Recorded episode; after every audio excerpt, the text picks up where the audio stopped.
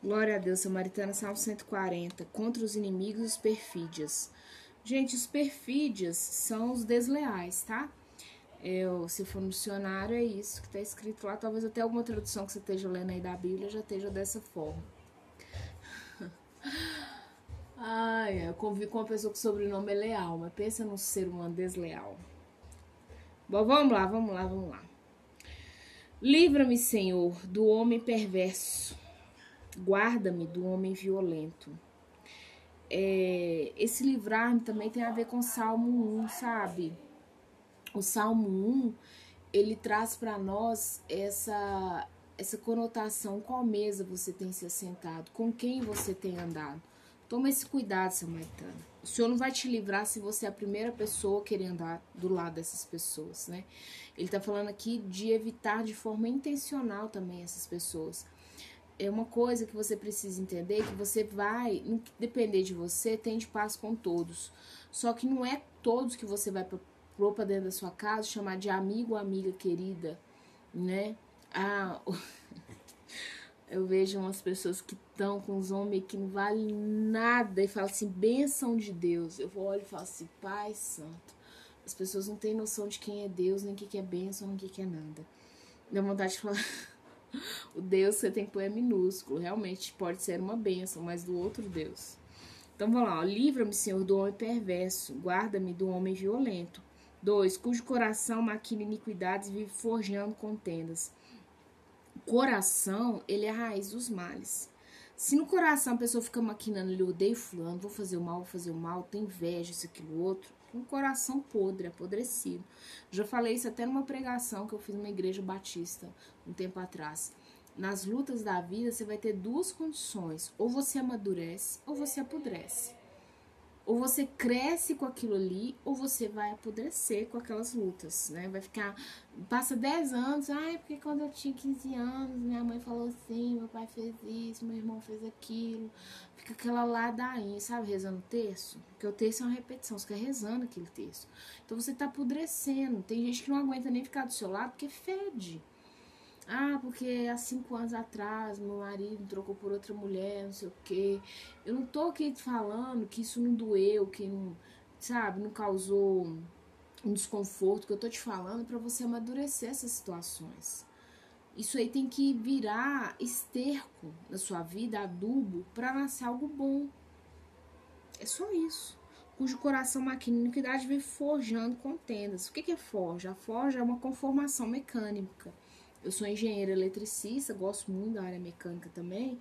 E a forja é uma conformação mecânica. Então eu pego o metal, ponho ele em alta temperatura, vou amolecendo ele ali, né? Entre aspas, vou usar termo mais simples.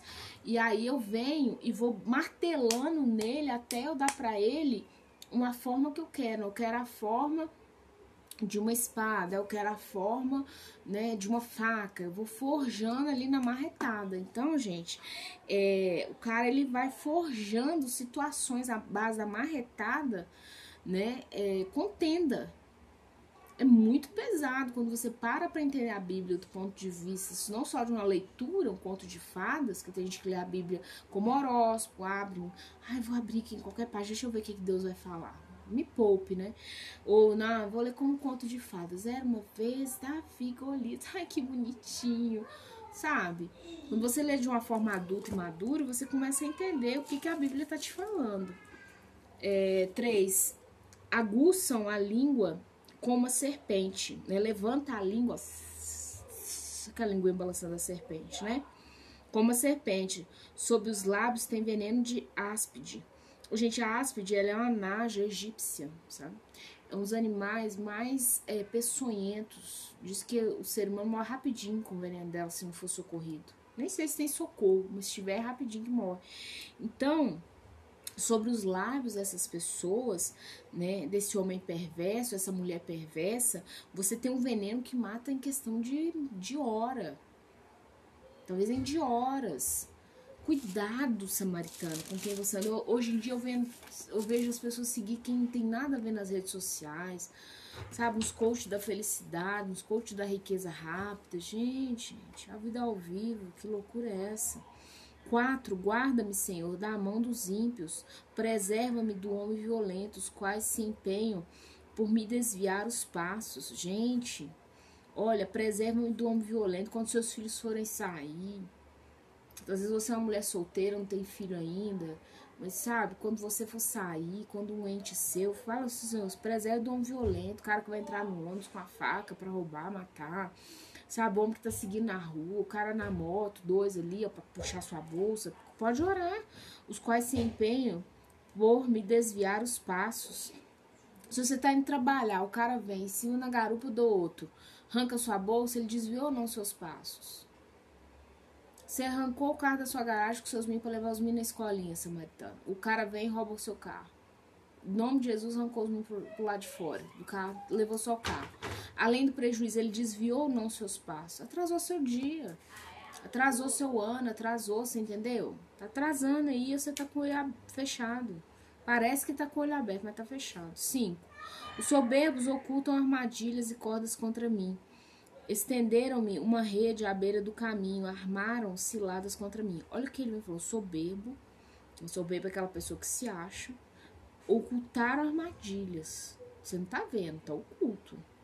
E cordas contra mim. Corda serve para prender, samaritana. Prender. Estenderam-me uma rede à beira do caminho. A rede serve para pegar peixe. É presa. Você vê a rede, às vezes tem caçador que né, faz armadilha, põe a rede ali captura, né? Você vê muito filme de época, é, no, no, na Idade Média, no na Idade Média, eles faziam armadilhas com rede, né? Punha folhagem ali em cima e tal, e, e punha ali um. É, igual o queijo na ratoeira, né? Punha ali, e aí o animal ia, pegava a rede e suspendia. À beira do caminho. É à beira do caminho. Interessante não é no caminho, né? É na beiradinha do caminho. Então tá tentando, espreitando mesmo, né? Tá vendo que você tá com o olho aberto nesse meio lá, já tá na beira do caminho tentando te pegar. Tá bom, filha, põe lá. Armaram ciladas contra mim, né? Estão tentando te pegar a qualquer custo. E o inimigo da nossa alma é isso mesmo, viu, Samantha? Tá tentando nos pegar a todo custo. 6. Digo ao Senhor, Tu és o meu Deus, acorde, Senhor. A voz das minhas súplicas, tem misericórdia. Tô te pedindo aqui, Senhor, acorde, sabe? Corre aqui, ó. 7. Ó Senhor, força da minha salvação, tu me proteges a cabeça no dia da batalha. É interessante ele falar dessa proteção na cabeça, porque você imagina uma batalha. Se, se, né, se der um tiro na sua barriga, você morreu, né? Se a lança vier cortar uma perna sua, você perdeu o equilíbrio, né? Mas olha, olha só para você ver, ele fala. E eu quero levar lá Efésios 6, 17 aqui, ó. Ó Senhor, força da minha salvação, tu me proteges a cabeça no dia da batalha. Se você for lá, eu não vou abrir aqui, Efésios 6, 17, ele fala do capacete da salvação. Porque se a sua mente, você tem o capacete da salvação, Efésios 6, eu esqueci a partir de qual versículo, ele vem falando da armadura de Deus. Se você abrir lá, você vai ver. E se você vai se fazendo aquela vestimenta ali mas você tem na sua mente a salvação, e a salvação tem a ver com a presença do glorioso Senhor na sua vida, dia após dia, minuto após segundo. Então você vai entender que é, a sua mente ela vai conseguir ter a visão ampla das coisas, porque você já tem a visão do reino, o reino eterno. Se você tem uma visão do mundo espiritual. Então, o capacete da salvação ele está ligado à visão do mundo espiritual. Por isso que ele está falando, é, força da minha salvação, tu me pro, protegeste a cabeça no dia da batalha. Então, no dia da batalha, você precisa ter uma visão espiritual do que está acontecendo. 8. Não conceda, Senhor, ao ímpio os seus desejos, não permita que vingue o seu mau propósito. Então, tudo que a pessoa está tentando não só contra a sua vida, contra a sua cidade, contra a sua igreja, contra os seus vizinhos, que a nossa luta não é contra carne e sangue, você tem que orar, isso não permite que vingue o seu mau propósito. Às vezes você está vendo um vizinho sendo para as drogas. Não te cabe entrar em guerra que não é sua. Ir lá fazer fofoca, às vezes tem mãe que já sabe, finge boba, samaritana. Não é você que vai chegar, bater na porta, toque, toque, toque. Alguém bateu a porta. Não. A sua luta não é contra sangue e carne. Mas você pode orar, isso que o Senhor não permita que vingue o seu mau propósito contra esse adolescente que eu tô vindo para as drogas. Essa oração você pode fazer, ela é lícita. Entendeu? Vamos lá, ó. Se exalta a cabeça os que me cercam, cubram-os cubro-os a maldade dos seus lábios, caiam sobre eles brasas vivas, seguem atirados ao fogo, lançados em abismo, para que não mais se levantem. O caluniador não se estabelecerá na terra. Glória a Deus. O caluniador é aquele que fala por paus e por pedras, né? Ao homem violento, o mal perseguirá com golpe sobre golpe. É interessante isso aqui, que ontem eu conversava com uma pessoa que veio me visitar e ela tem dois netos que vivem esse caminho pegou o caminho errado, gente. Pegou uma direção, né? Desvirtuou o caminho. E você vê assim, quando ela para pra contar, você vê o mal puxando o mal, gente. É uma coisa triste você ouvir de uma avó falar dos netos. É literalmente uma maldade, uma situação puxando a outra. E que é um golpe sobre golpe. Não, porque ficou preso. Não, porque agora saiu. Porque pegou gonorreia na cadeia. Porque aí agora o pênis assim. Não, porque Sabe? Cuidado. Talvez tenha homens me ouvindo também. Cuidado do caminho que você anda. Porque vai ser golpe sobre golpe. 12. Sei que o Senhor manterá a causa do oprimido e o direito do necessitado. Quem é jurista sabe disso. Existem leis que são universais, inclusive quando você faz direito, já conversei com duas amigas que são juristas, é, quando você faz direito, essas questões de entender leis gerais, é muito fácil. Direito à vida, direito ao alimento, sabe? Aquelas questões constitucionais. É, são leis que são mais ou menos parecidas na maioria das nações.